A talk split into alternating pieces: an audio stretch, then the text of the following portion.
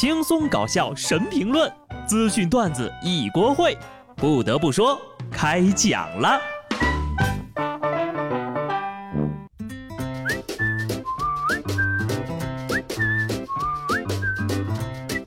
Hello，听众朋友们，大家好，这里是有趣的。不得不说，我是机智的小布。这两天呢，大家都在关注我们河南的情况。经过万众一心的努力啊，终于在昨天下午情况大有好转。预计呢，今天雨势会逐步减小。在这儿呢，也是温馨提示大家，河南的老乡朋友啊，没事儿呢就不要出门了哈，在家保平安，遇险的千万不要慌张，安心的等待别人来救援。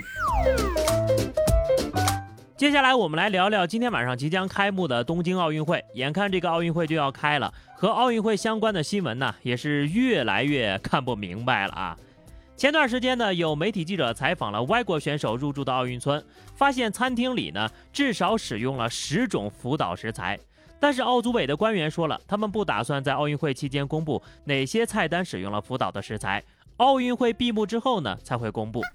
好家伙，这是辐射盲盒啊！随机挑选一位幸运儿成为基因战士吗？这日本轮盘可比俄罗斯的轮盘刺激多了呀！我有理由怀疑这是一场大型的实验，不然为什么他既告诉你有福岛的食材，又不跟你说具体哪个是福岛的食材呢？这就是双盲实验的条件。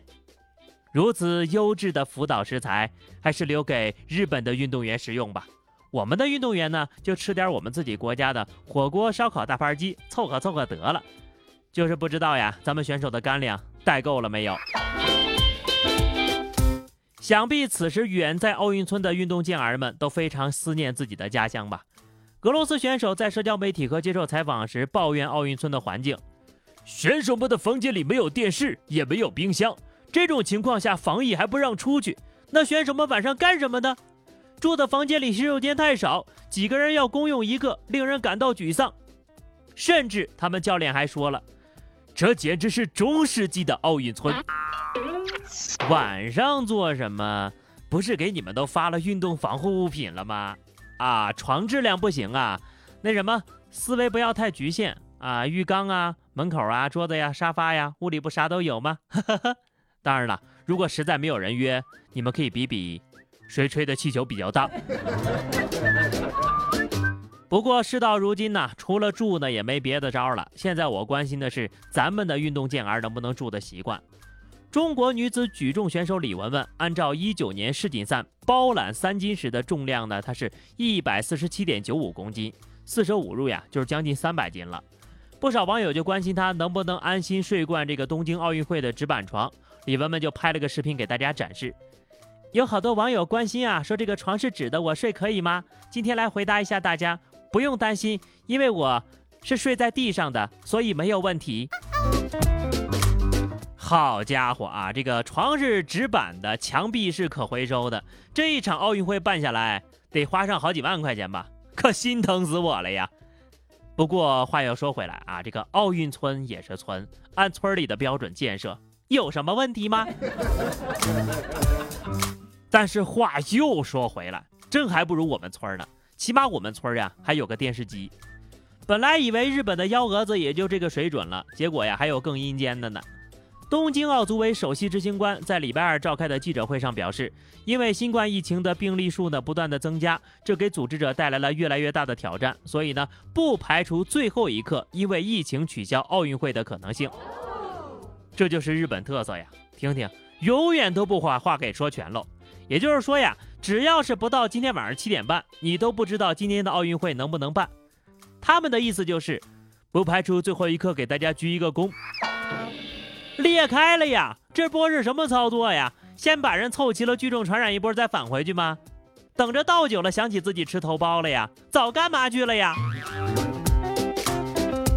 话说取消了之后，会不会别人刚下飞机，日本就说：“哎，我们疫情好转了。”然后宣布回去的人都弃权了，日本包揽了所有的金牌。这一系列的骚操作告诉我们呢，这已经不是离谱了，简直是反人类。算了算了啊，说的太多了，有些人的脑子呀，真不知道是怎么回事，让人迷惑不已呀。浙江杭州临安连续发生了两起通过拉车门盗窃的案件。监控显示，有一男子在街上拉停在路边的车门，随后呢就钻进一辆货车的驾驶室里，一通翻找之后呢，走下车离开现场。民警很快就把这男的给抓着了啊！这个当他被带回派出所的时候呢，他就笔直的躺在地上，双目紧闭，不停的呻吟。在医院检查也没毛病呀。再次被带回派出所之后呀，他又一直坚称自己身体住着另外一个人，盗窃行为都是那个人干的。哎呀，这老哥是不是电影看多了呀？什么话都敢编，还一个身体里两个灵魂。没事儿，警察叔叔只管关着你的肉体，灵魂这事儿啊，不给他们管。真的，警察真的是管不了你的灵魂了，但是阎王爷能。像你这种条条大路通阴间的选手，早晚给你带走。有些人类呀，表面上很正经，实际上灵魂玩的还挺大。杭州湖墅路上呢，有一家设计公司。前段时间呢，就有员工发现送到公司楼下的外卖经常不翼而飞。公司呢也查了查监控，发现这个拿走外卖的呀，竟然就是他们自家的员工。不过这位同事呢，家庭条件也挺好的，为什么要干这种事儿呢？他说这么做是因为工作压力大，要解解压。叫你白领，不是真的让你白白领走别人的外卖。我就想不通了，压力大为什么要偷东西呢？你就不能给同事们送饭解压吗？出来混，迟早要还的。这下呢，有牢饭吃了，你也不用偷了。我们常说呀，傻人有傻福，但是傻叉是没有的。二零一六年到二零一八年间，为了当上百度贴吧的吧主。张某呢，两年时间先后贿赂百度员工薛某，送给薛某人民币三万块钱，以及用分期付款的方式送薛某一辆宝马 X 五的车。因此呢，这个张某一审被判犯对非国有工作人员的行贿罪，处有期徒刑一年，缓刑一年半；而这个薛某呢，则被判非国有工作人员受贿罪，处有期徒刑一年半，缓刑两年。我希望你能告诉我，什么吧的吧主能值这么多钱呢？智障吧吗？这俩人就是卧龙和凤雏呀，我还是好几个群的群主呢，谁能帮我打听打听，群主都啥价位呀？我也不要宝马，给点钱就行。好好的工作不干，老想着歪门邪道，希望其他人引以为戒吧。下面这事儿啊，说给未婚的朋友，参加婚礼的时候也悠着点啊，不然轮到你呀，也就惨了。四川泸州一对新人举办婚礼的当天。新郎和三个伴娘被朋友们用胶带绑在了电线杆上。新郎说：“呀，好尴尬呀，被朋友们打得很痛，想还手却没办法。尽管如此呢，我还是希望这个风俗能够延续下去。你还想延续下去？恐怕你的新娘不答应吧。如果你要是单纯的想打回去啊，那其实可以想想别的办法。但如果你是乐在其中的话，那就有点儿是吧？毕竟结婚，态度严肃一点，不然很容易婚后家庭地位不保呀。”说到结婚呢，我一直都好奇，为什么谈恋爱还好好的啊，但是结婚呢却逼很多人几乎要倾家荡产，还要买房买车，真的是太累了啊！